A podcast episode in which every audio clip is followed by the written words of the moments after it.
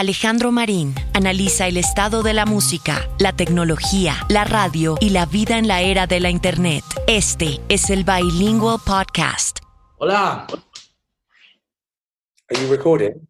I'm recording. Yes, sir, I am. All right, Marco, thanks for your time. I'll call you later. All right, lots of love. Bye. Solved. How you doing? I'm fucking good, man. Yeah. Yeah. How's it holding up? I mean, how's the quarantine treating you? Well, yeah. It's good. I mean, the weather's good for the first time in, in Britain in about 400 years. so, uh, yeah, it's been nice, you know, like for for people like myself that you know are in a in a good space it's not a big house at all but you know it's like i'm in a quiet city um people are uh, uh, are sticking to the rules I'm, I'm in a band you know so I, I just write music now I'm, I'm on ableton i've got like i'm just making electronic music and remixing the album um just working on stuff with our guitarist bowen working on the album release, doing design work for the album, design work for merchandise, doing artwork for other people. I'm doing some collaborations.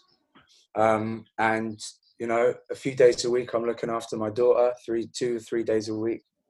Um, she's beautiful and amazing.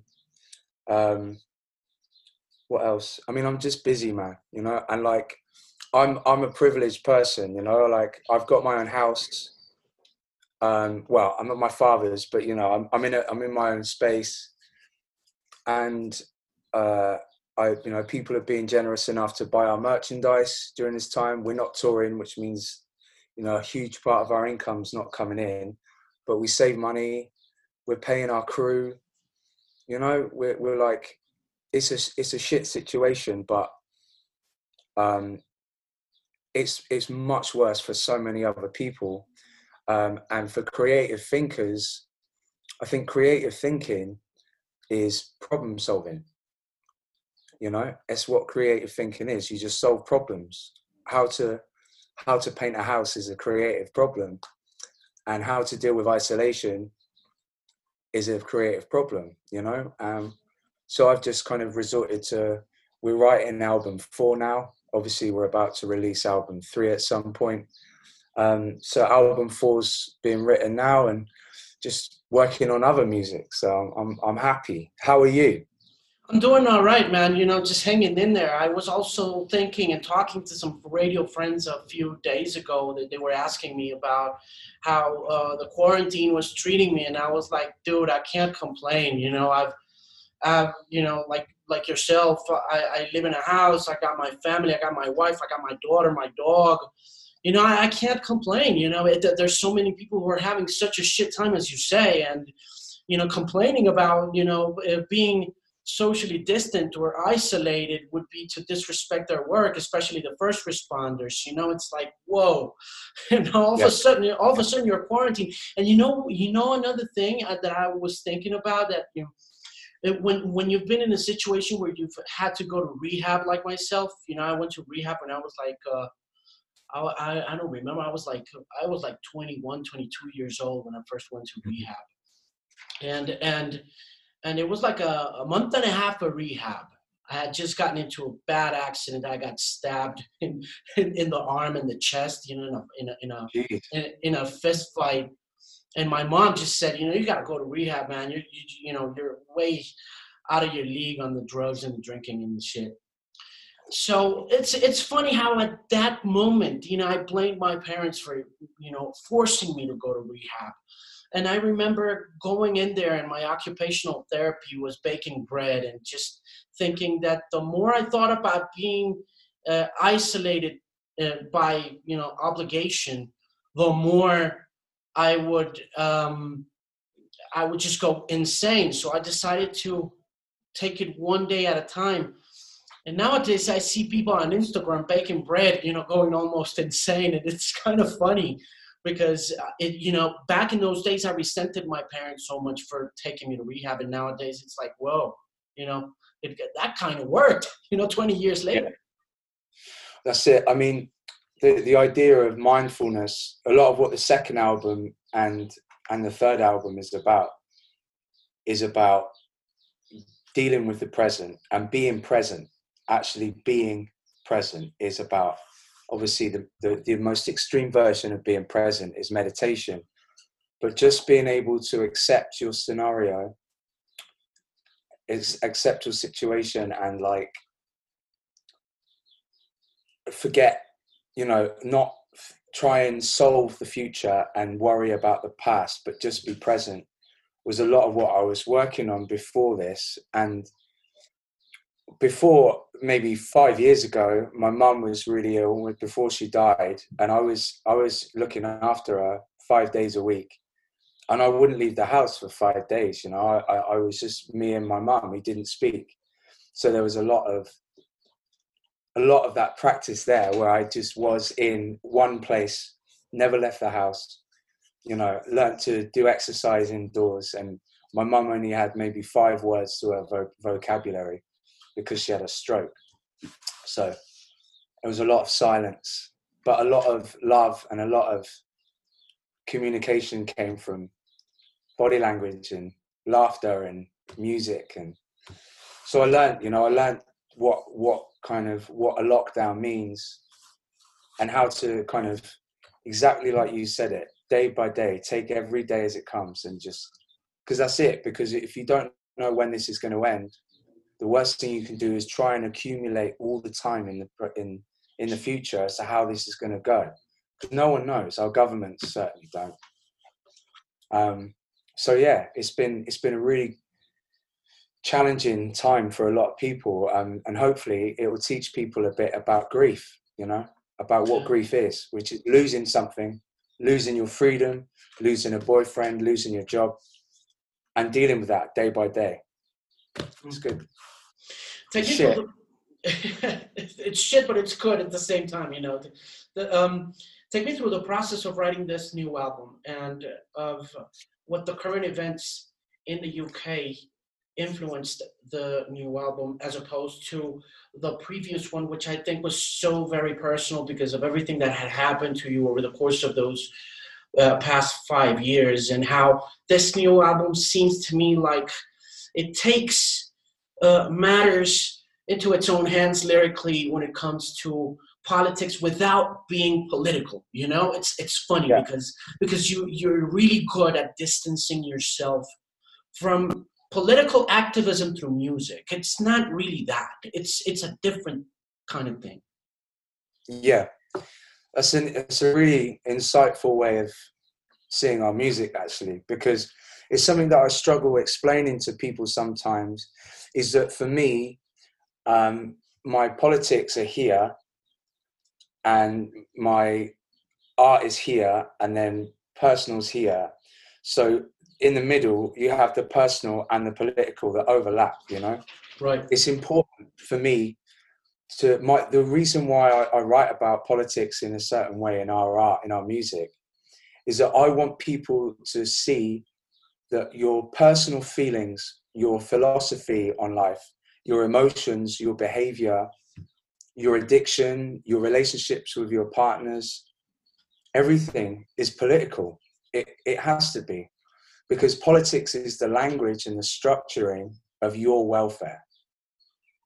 So if you're a humanist or a communist or a socialist or a libertarian or an American, um, you know, it's like all these things are based upon your upbringing, how you love, who you love, and how you act and how you see the world. So I just wanted to create music and, and write lyrics that allowed people to explore themselves and that exploration, the existential exploration of who you are, is the most important political act you'll ever do. Because to understand yourself gives you a much better stance on who you vote for. If you're not, if you don't listen to who you are within and you're not patient with yourself, if you if you ignore your feelings or ignore your surroundings and how they affect your feelings, then you become isolated emotionally and you become defensive and you become angry and you become scared. And that makes you reactionary and, and make decisions based on fear and anger and, and hate, which can cause some really tense times in countries all around the world, as you well know in yours and, and in mine. We're, we're, in, we're in a time before quarantine where right and left politics is at its most polarized. Right. But the media are, are rife with lies, like more than ever. They get away with lying to the public all the time. And what I want to do is try and use music as a as a as a leveler, as a take eradicate all the all the noise of the bullshit of not politics but media and start listening to yourself and start loving yourself, you'll hopefully make a more rounded and emotionally mature decision day to day. The second album, Joy as an Act of Resistance, is about the exploration of that to start the conversation as to who you are. This new album is doing that, is doing, it's being, it's it's it really is a reaction to how people reacted to Joy. So Joy came out, and it was the first time we had a huge audience. Compare it, like you know, we're not fucking U2, but like, um, yeah. But our, our, comparatively to our first album, our audience was huge. So suddenly we had a lot more reflection on what our music meant to other people. So that's a lot of things coming into my brain when writing the third album that I either chose to ignore or acknowledge and write something new. So the, the third album really is about listening to the reaction of Joy as an act of resistance. And because Joy as an act of resistance was the start of a conversation, it was an exis- a start of an existential journey that I guess was a meta narrative for for existentialism, for, for humanism, for, for joy, of enjoying your own skin. But within that are lots of different pockets of relationships, addiction, violence, love, politics. Um, and this is maybe the the my own reflection of my own instruction manual of how I actually go forward. It's a motivation, it's an engine this album was supposed to be like a solid entity that was complete in its present. Right now, I am complete and accepting that. I don't need to change. I will change and I will develop and I'll evolve into something new tomorrow. But to truly make a well rounded and loving decision, I need to accept who I am now and be present to move forward if I'm constantly involved in the past and constantly involved in the future, I'll never be present and I'll never truly enjoy my own skin. So this is the kind of the next step from joy. This is the reaction to joy. This is the conversation that I'm now having with people, which is many different things, but really it's, it's about my reaction to joy and how I need to move forward and be a better person to myself and the people around me and my music. Now, musically, it it was exactly that. It was about how can we be as whole, holistic, and purposeful as possible. And that meant trying to make the sound of self confidence completeness, um, the sound of of a force of moving forward, and how do we complete that? And we kind of acknowledge the fact that we're in bigger rooms now, playing bigger bigger venues. So we wanted to have that sound that Wagner had of like you know like a big force um, that sounded complete because it was 36 instruments all playing something at the same time but we wanted to create that with five of us and have a, sound of unification. And what the sound of a community a strong community sounds like. And that's within you know all of one can be a community as well as one can be a part of a huge community. How can you complete yourself kind of consolidate all of who you are and go forward? And that's what this album is about it feels also a bit more robust like joy as an act of resistance is is a is a is a is a primal scream. It's it, it, it's loud and and and it's high pitched, you know. Um, and then when you start the trip on this new album, you feel weight. You know, you feel uh, you you feel it chubby and and and you you feel like it's like a bulldozer.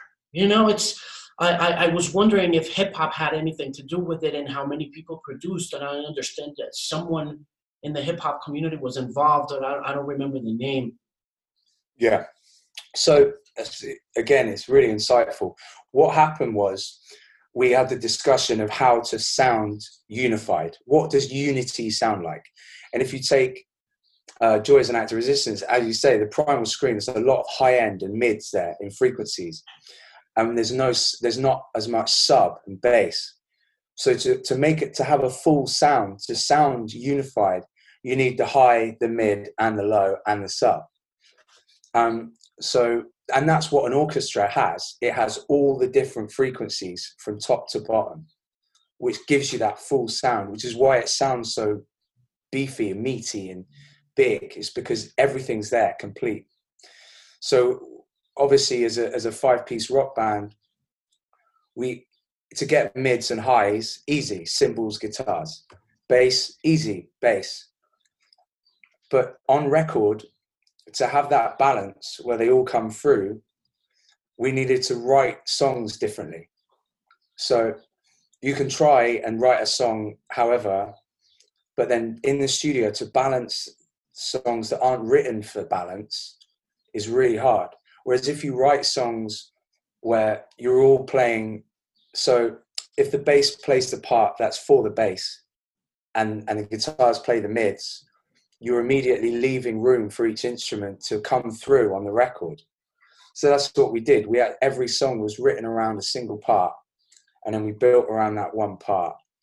Um, and then to get subs and to, to really get that bass punch, we we went for Kenny Beats, who's a hip hop producer, because you know the best the best sounding records aren't rock records. If you if you put um, like a, a, an indie record against uh, a Taylor Swift record, a Taylor Swift record is going to have all those frequencies punching through because it, the, the songs are written by four different producers who all know how to make a record sound good I mean, obviously Taylor Swift writes her own songs, so she's a bad example. But you get my point. You know, like um, you know, a, a, a Kanye West track against um, uh, an IDLES track is isn't going to stand up unless we write a song with production in mind. And it's the first time we ever wrote with production in mind. Um, and then we had to go into the hip hop world because they deal in sub and they deal in bass. They deal in sub bass and bass. That's how they get that punch from the kick and the punch from the bass. Because this is like built, these are built for sound systems, you know. Whereas a band record isn't built for like for for um, for nightclubs or sound systems. We we go out and play the songs live. So you've got all those amplifiers, you've got the subs, you've got the everything there. So we go and play, and everyone gets that full breath. But on record and on radio, it might not be built for a sound system. So we wanted to kind of.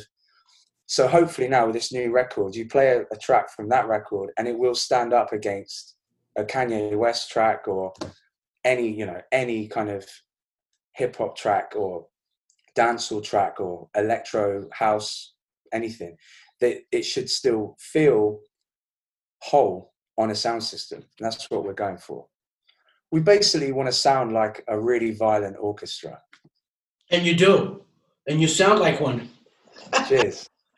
Man, you guys are like just like seriously bulldozing through the noise and uh, and um, and and also making you reflect. I wanted to ask you about the impact of community in in writing these songs because "Joy is an Act of Resistance" uh, was pretty much, uh, even though it connected in so many ways to that uh, versioning community that came afterwards. Um, mm. It felt like an individual uh, series of, of, of, thoughts on life and addiction and uh, and uh, femininity and masculinity and many many things. Whereas it feels as though, as you said, community permeates everything that's going on on this new record. How uh, important was the fact of acknowledging that your fan base has turned into this solid, really um, coherent, cohesive community into the writing of the songs? It was massive. Obviously, the theme of the album came first, and the thing I wanted to kind of emulate as a theme of the album and a sound of the album was that I'm like, you know, it's kind of a reaction to libertarianism, which is all about the individual, and and I, I don't believe in that. I think you're only ever as strong as your community. And obviously, after Joy as an Act of Resistance came out, suddenly we had a huge reaction from really beautiful people that made themselves vulnerable and shared their stories with us and made us feel part of something much bigger than ourselves. And that is the best fuel for self belief is knowing that you have the support of people. That's that is the essence of community. There's that saying that um, it takes a village to bring up a child, and I think it's true. Like this, the band is a child, and it's been brought up by a huge village of people, of like-minded people that want to be part of something bigger than themselves, that want to believe in something apolitical, which is love, which is empathy, which is strength in an open-minded unity that accepts people for who they are, not who they should be. And that's given us huge strength and, and huge relief, knowing that we're not on our own. That's amazing. So this album was writing about that. It was about how do we make the sound of unity. And that is about knowing that you're part of something bigger than yourself. That is self-belief. You can't do it on your own. You don't learn on your own. You can't express on your own. You can't die on your own. You can't because just knowing, like, well, no one wants to die on their own, you know? And, and it's like, this is the sound of that feeling. It's the engine. That's why it does sound like a bulldozer because it's that, that motion of going forward, but it's a unified motion. It's like you know, it's like krautrock, but 50 cans rather than one can playing. It's like, you know, it's like there's 400 members of um, Kraftwerk. You know? yeah, yeah, it's a good reference, man. That's a pretty cool reference. You know what I like about the album too? I like the atmospheres. I think that uh, I like the atmospheres about the, oh, cool. album. You know, I, I'm because I've always been a fan of of, of ambient music and, and those things, especially when they you know um, uh, recreate uh, a feeling pretty closely. Like, but back in like four or five years ago, I was, I was obsessed with what the horrors were doing because they had these atmospheres going on and and and, and many of those uh, yeah and, and and i like what you're doing here especially in the in, in the last cuts there's a cut. I don't remember the name. Is it hymn or anthem? A hymn. A hymn. I just love that song, man. Mm. I, I just loved what it evokes. It's, mm. it's pretty cool, badass stuff, man. Yeah, that reminds me of. Um, it, there is a similarity to that, and like um, primary colors. A hymn has that kind of atmosphere to it. But that's the genius of Nick Launay, who uh, produced the album with us who did who works you know often with Grinderman, Nick Cave, um, Killing Joke. We went to him because of how he creates a, a, a, space with guitar and drum sound. And he had the genius idea of taking us to La Frette Studios in Paris, where they'd never recorded a like a, a, a loud, aggressive, violent band in there before. But he he he he did a record. He did a skeleton tree there, um, and he had the idea of creating um, like a frenetic, violent sound of space with the drums and guitars using their drum room, which is normally only with quiet drums. So that, it, that it's a stone room. It's like an arched stone cellar room. So you wouldn't think of recording a, a loud album drum like a drum kit, a loud one there.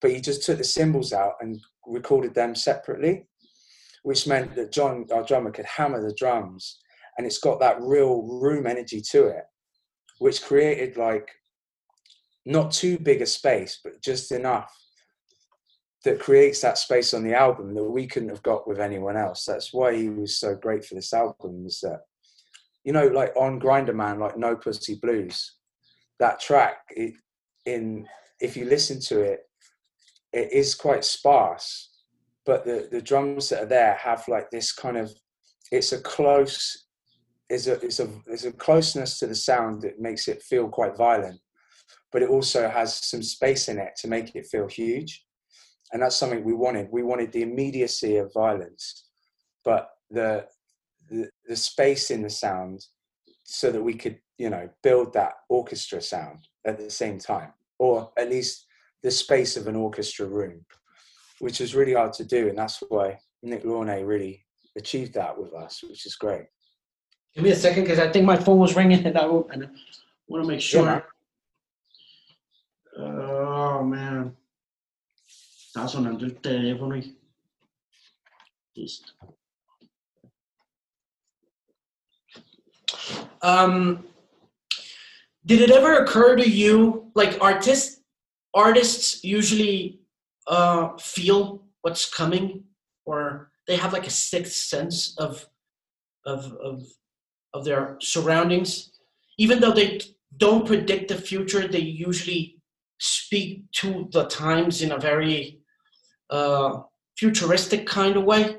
And sometimes this album feels so connected to the zeitgeist, to the spirit of the time.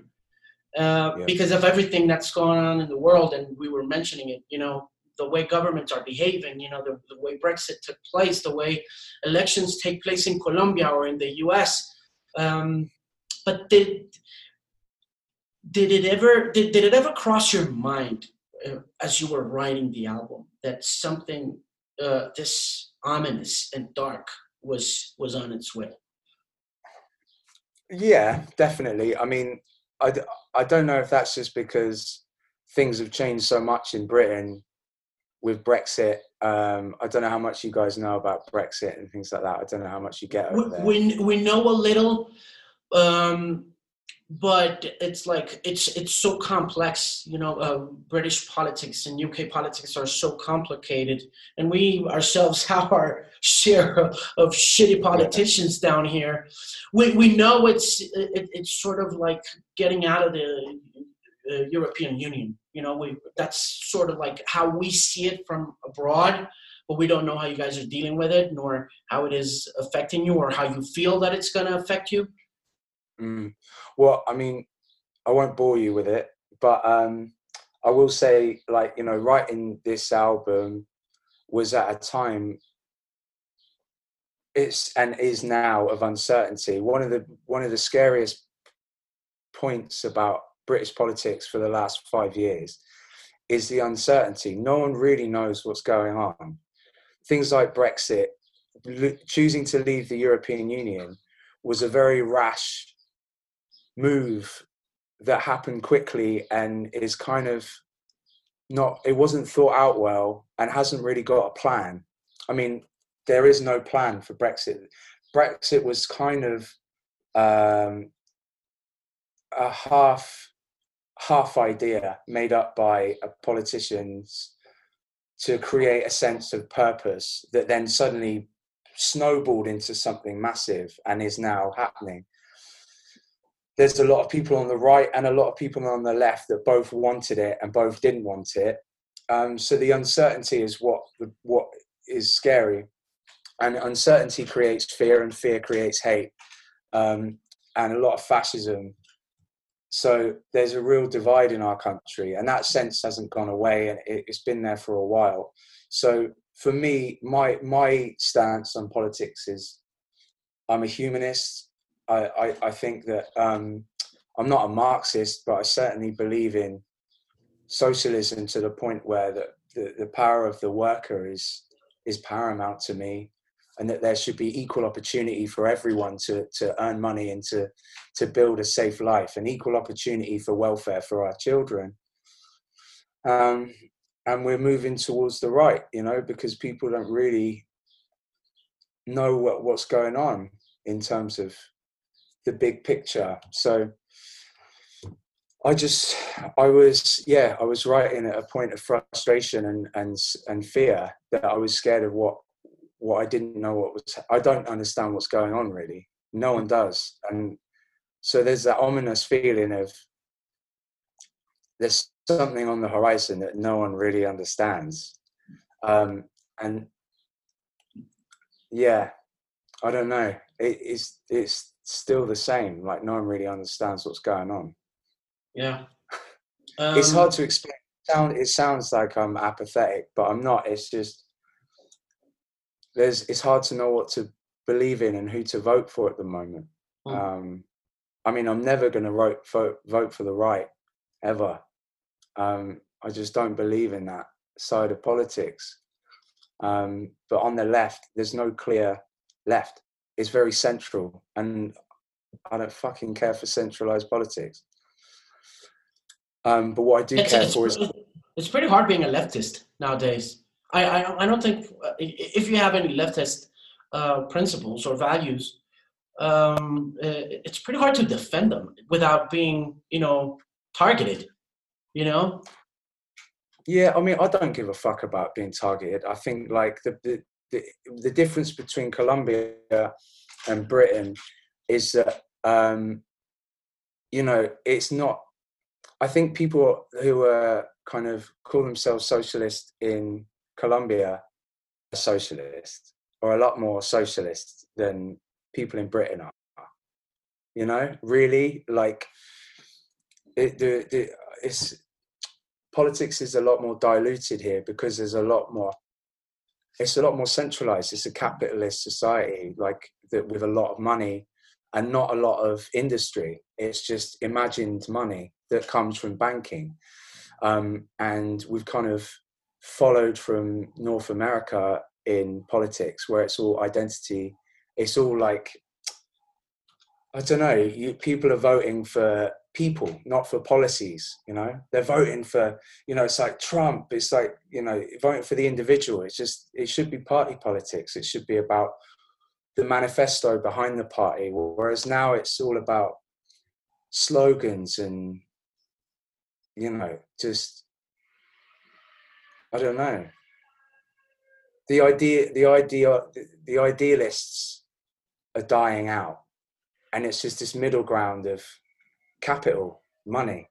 Um, also on the left in this country it's it's hard to be left because no one really knows what that means a lot you know? Like people say they're leftist but really they're central they're centrist and they they don't really have strong morals and i don't know like i'm not anti-capitalist because i'm not anti-capitalist i think that capitalism is not working and a lot of people are dying at the hand of uber capitalism in america and uk and other developed countries I think it is, is a huge imbalance, and and I, I would love to be able to spread, like you know, like that. I could, if I could spread the wealth and give equal opportunity to everyone, I would. Um, but it's just how you get there, and it, I think in Britain it's just completely confused now, and it's hard. But it's you know, I I know what I believe in. Um, uh, I just think humanism and empathy and compassion is the way, and it isn't going to nothing's going to get better with capitalism, like true crap capitalism. Definitely not. You told me at the beginning you were working on electronica. Tell me a bit about that. Well, I got um, I got Ableton and uh, like you know, uh, I got a Moog synthesizer and stuff, and I just wanted to because I, I grew up on hip hop and and grime and garage and jungle. I didn't grow up on like guitar music. I didn't grow up on rock and roll and punk and stuff like that. I kind of got into that when the Strokes came about. As soon as the Strokes came, I got rid of my baggy jeans. Know, I I suddenly just discovered a new world of music, and my dad kind of helped me along with that. And I never turned back. But I've always still loved hip hop, and I've always still loved jungle and techno and house and stuff. And Bowen, Bowen and I met. He was a techno DJ, and I was a hip hop DJ. Um, and we started the band when we met each other, but we were both into elect- electronic music, really. Um, and now we're just going back to it, just something to do because it's fun, and we want to implement the best parts of that music into rock music, so that it sounds better on stereo. That's it. You know, we still want to play live, and you know, we're still we still want to be the best live band in the world we just want to create the best sounding record in the world as well. Yeah. Um, but yeah, like I'm not, we're definitely not there yet, but we're trying, and that's the best part. You know? but yeah, I mean, I love it. Like to, at the moment, I don't know. I just think the best albums coming out aren't rock records. Hasn't been for a while. That's my honest opinion. Don't get me wrong. Like like Kim there's some pretty album. cool. There's some pretty cool records out there, but yeah, like sonically, you, will find hip hop and many other things going on that are, that are far superior. You know, I, I, don't. Sometimes they're not as appealing as a rock record. Like if I listen to this new IDLES album, I can say that it's far superior to many things that have happened in rock and roll, sonically speaking. Because, like I said before, uh, you've you've you've really taken you've really taken the time to make sound matter. And sometimes rock and roll doesn't do that uh, deeply enough, you know. Yeah, I think one of the one of the things about rock and roll as well, or just rock music, is when they explore the sound, they they're quite dogmatic in what that means in terms of they think about guitar tone, amp right. tone, cymbals. We're like, yeah, but also the room sound, sub sound, bass, like you can also use you can you cannot I don't think you can cap you can capture the the energy of a live rock, band without synthesis. Now that that doesn't mean we're all on synths playing lots of. There's like eight synths to a. Like it's not how we're working, but you have to synthesize things to make that magic to create the energy that you play live we record all our songs live in one or two or three takes we no no songs more than three takes ever in the studio. That's our rule. And that creates that energy of us making sure you know it's like um and it creates a beautiful energy in the studio. But you know it's you we've you've got the technology and the mindset and the experience of 50 years of amazing electronic music as well as analog guitar music and and acoustic music and all sorts. So it's about take it's a postmodernism. You just take the best of all of it. I don't think there's been a hip hop record. There's been a few hip hop records that are amazing from start to finish. Kendrick Lamar, um, Drake, Run the Jewels. Um, I don't know. There's a few where they create amazing albums. That's a beautiful journey, a good narrative arc, a great sound. It's like one whole entity. But that's the practice of of other music. Normally, hip hop records are like 15 songs long at least, and eight of them are shit. That's true. That's true. I'm not like I'm not going to apologize for that. Um, but they sound fucking incredible, and those four, five, six songs are huge anthemic beasts that people like makes everyone in the world dance to whereas rock records maybe not as much so it's about what i'd like to do as IDLES is create a sound that stands up with all the great electronic music, an album that stands up with all the kind of introverted music where there are, you know, you can create a whole album that is from start to finish great. And each song matters on the album. It's a narrative that means that it all counts. It's like the practices of different genres and just stealing from all of it and making something, you know, that's the beauty of where we are now is that we have we can steal from all different cultures and all different practices and genres and make something better. Yeah, there's no such thing as a radical point of view on music nowadays. Back like 25 or 30 years ago, you know, playing some hard rock music or punk music or whatever you want to call it, and you know, exploring with synthesizers as much as that could be uh, cataloged as punk by the way it was, you know, uh, made by someone uh, or initiated by someone was really looked down upon. You know, going into different genres 25 or 30 years ago was like something you didn't want to do if you were part of a tribe or something. And nowadays, yeah. it's so essential. Yeah, I think it's. I think it's a beautiful thing because, like, I'd hate for my daughter to miss out on rock and roll, but I'd hate her to miss out on folk. I'd hate her to miss out on R and B, soul music. You know, like it's an education, isn't it? That's what it is. You're educating yourself and you're, you're arming yourself to understand who you are. Art and music is the language of self. It's about understanding your part in the world and making something to solidify your part in that world. So the less you listen to, the less you look at, the less you read, the less you're going to understand where you stand in it. Yeah. Um, Listen, um, I I um, I gotta ask you something before I go. I think you know someone at the promotion office is gonna kill me because I've been with you way too long, and maybe you got more uh, press inquiries to to take on. But I want to ask you about the uh, aggressive nature of the music versus you know being labeled as punk, which is something that I don't really believe in, and at the same time looking at punk the way it was back in the 70s or in the 80s or even in the 90s and how disheartening it could be in terms of the message or maybe uh, the, the, the lyrics that were being said and how when I approach this new record, when I approach this new album, I find none of that. You know, I don't find, I, I, I do find violence, I do find strength, I find power, but I don't find hopelessness the same that it, it took place in the 70s and um, uh, mm-hmm. and, and I don't, you know, it's it's contradictory. What's what's your take on you know being labeled a punk and uh, uh, making sort of punk music, but also in deep in the end of everything that you're saying, finding some solace and some hope. Mm. Well, I think it comes down to two things the music and the theme. Like for me, the theme comes first, which was momentary acceptance of the self.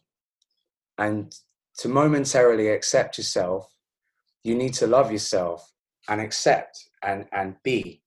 And that has to come from a place of hope and understanding and empathy and love.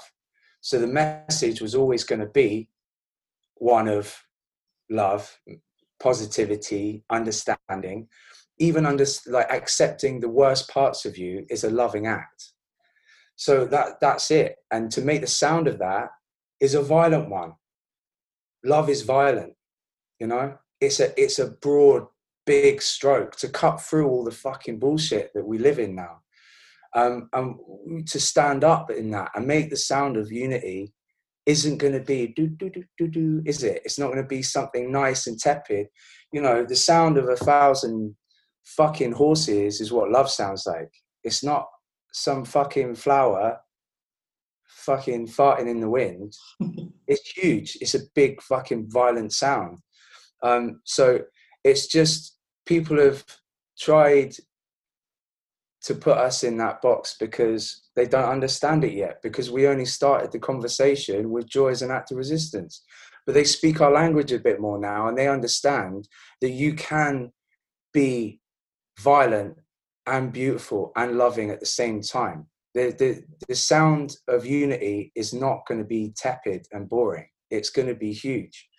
And the sound of love is fierce and the sound of unity is big you know? Like that's like also punk didn't invent violence.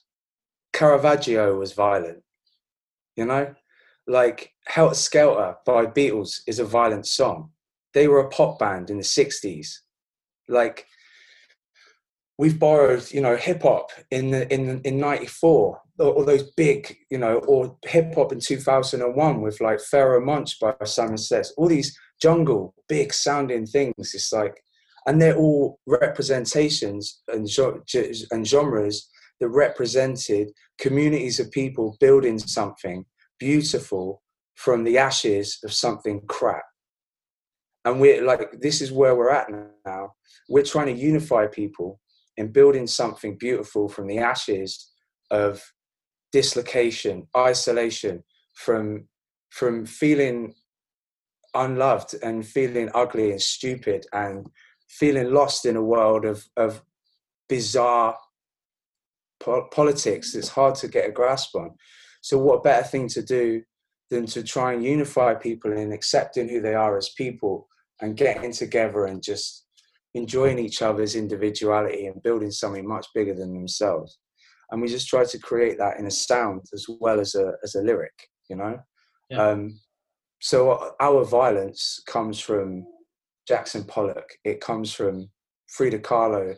It comes from a march. It comes from fucking Wagner. It comes from Kanye West. It comes from the Sex Pistols. It comes from White Stripes. It comes from Sun House. You know, it comes from all over. Whatever I fucking listen to that makes me feel like I'm better than, I'm, I'm sorry, I'm, I'm part of something better than me and bigger than me. I'm going to steal it and I'm going to make it mine. That's awesome, man. That's that's an awesome way to finish this conversation. Uh, I look forward to seeing you guys perform. I mean, we were really, really uh, looking forward to seeing you perform at the Stereo Picnic this year, man. And I know that Mexican fans are going to be watching this, and uh, we're also looking forward to seeing you perform. And it's a bummer, you know, it's a bummer we didn't get to do that this year, but hopefully 2021 will, will happen. What's your take on, you know, going back on the road? How, how are you going to deal with that, you know? Um, as soon as we're allowed to play safely, we're going to play and we're not going to stop until we have to stop. Like we got, we got no, we got no hope of touring for a while. I don't think um, the laws don't seem to look like they're changing but to you know playing live is what we are. We're a band. And you know we've created a record that's good enough to stand up against our live show now um, which i don't think we did before. But i don't once the album's made you know it's the album. I'm not going to fucking sit there and listen to it all day every day. I want to play. So as soon as we can play we will. But it's it's we just got to wait until we're allowed properly and do it right. You know, we, we we can't afford to come to Colombia or Mexico and play to 200 people. We can't afford it, um, which is shit. Like we can in our country, we can we can start playing 200 cap cap rooms, um, and it would be fine. But traveling across the other side of the planet, we got to make it right. Otherwise, we come back with no money in the bank. um, but yeah, like it's not just about the money, but obviously we have to pay for our own flights, and it's fucking expensive. It is. It's crazy, but and I, I and I think it's gonna get more expensive afterwards. You know, I've thought about this whole virtual thing, and it was and, and the whole um, uh, the uh, the workout, the dev workout, or, or, last week on on YouTube, I thought was amazing and hilarious because it was like it was because it's like everybody's doing live sets and DJ sets, and that's perfectly fine. And some of them are doing like these uh, get-togethers, there's musical get-togethers, but it doesn't translate into a live experience that you can appreciate fully. I don't know if it's because we're getting too old and we just miss the the the the, the closeness and the and the sweat and the and the and the mosh pit of it all, or mm. if uh, or if it's just because really we're we're too old. But I think that when we do get back to to per, seeing you guys perform, the whole idea of being socially dis- distanced and, and, and, keeping people away from each other in, in, a space will make the tickets more expensive and obviously your expensive your expenses even higher yeah i mean it's weird isn't it it's like it doesn't seem right that it would go up because surely they're gonna have to like well talk about airlines and shit like that. They're gonna have to. It just, I just don't understand. I, I, I, I was I I just hope things are manageable because it's okay for IDLES. We'll be able to come. You know, the prospect of playing in South and Central America was huge. It's like apparently the best crowds in the world. You know, it's like countries I've never been. I've never been to South or Central America I was so excited about eating the food and meeting the people. That's it. That's what I'm always about. Um, so it was like it was the most exciting prospect in the world for me playing in South and Central America. But that is real to me. That can happen next year, or yeah, next year, I guess. Um, it will happen because we've built something over ten years. It means we can we can do that. But for smaller new bands, like because of the way you know everything works now, it's not gonna it's gonna be really hard or, or impossible for new new smaller bands to travel, which is fucked. Not just because of um, coronavirus, uh, COVID nineteen, because it, it's like the way because we've left Europe now you're going to need a visa to play in France, and bands can't afford that. That's like, I don't know how much it is in your country. It's like, it's it's a lot of money, it and is. we we we're past that now. We can afford it because we saved up so much money. Touring, playing 190 shows a year, like we we we we can do it, but these smaller bands are fucked, and it's just I don't know. I worry about it. For, for not I don't worry. I worry for people, you know. Listen, before I let you go, I, I, I don't want to miss the chance of asking you about the um, campaign on the smaller venues and on what that is like nowadays. Because before the pandemic took place, you guys were really uh, concerned about the state of small venues in the UK and them being uh, closed or shut shut down. Uh, yeah. Okay. What's the what's well, happening now? after i mean there's a lot of campaigns going on trying to save you know to, to make money for small venues um, but I, I would predict that 60% of small venues are going to go gone in a year that's fucked up at least and that means that means you know rich bands um, which are often the worst bands, um, I'm not. I'm not gonna. I mean, don't get me wrong. Like you know, I'm. I I grew up middle class, and so did our guitarist Brian. But like you know, for poor bands, it means not being able to play until they get radio play and like by people like yourself. Like I just, it's it's going to create a bigger imbalance, and it's going to make it a lot harder for working class people to make a living from their music and their art. Um, and I, and so I think it's and I think it's going to be a, a, general statement for middle class people. I think this is going to hit us the most. I know that low income people and low uh, classes uh, are really having a tough time now. But I think that sometimes, if you look at it, I'm not much of a conspiracy uh, um, enthusiast. But if you look at it from that point of view, it's like, man, the middle class is, is you know, have some has some really tough times ahead of itself. Yeah, I mean, I, I, I think it depends. I think it depends on the infrastructure of the country. I think it might differ from country to country.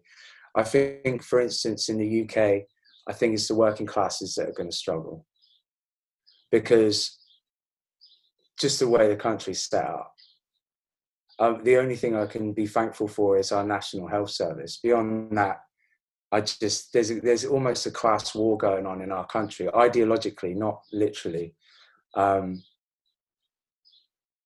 and it's it, the the poor are losing hugely um, for different reasons. But you'd think that maybe this this sort of situation would help people lean towards a, a more unified front where you just see people struggling in this sort of situation it's easy to see who struggles and who doesn't and you think there must be a way of helping everyone governmentally like shouldn't have to lean on charities. The government should be able to subsidize for the poor to help them through these times. I've got God knows what it's like in other countries. I'm sure we've got it better than a lot of other places, but I don't know. We'll see. We'll see. All we've got at the moment is hope and our album. And great music, yeah, which is coming pretty soon, and uh, and uh, I enjoyed listening to uh, on this preview, and um, I thank you very much for. So uh, once again, once again, I appreciate you taking the time for talking to Colombian audiences. This will go out on several media. It's going to go on uh, on the paper. It's going to go on on TV and on the radio.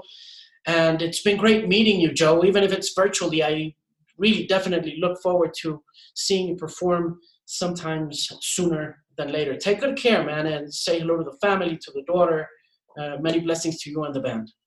Yeah, thank you so much for having me. I appreciate it. And I, I hope soon we can eat some food together in Colombia. Definitely. Take care. Much love. Bye.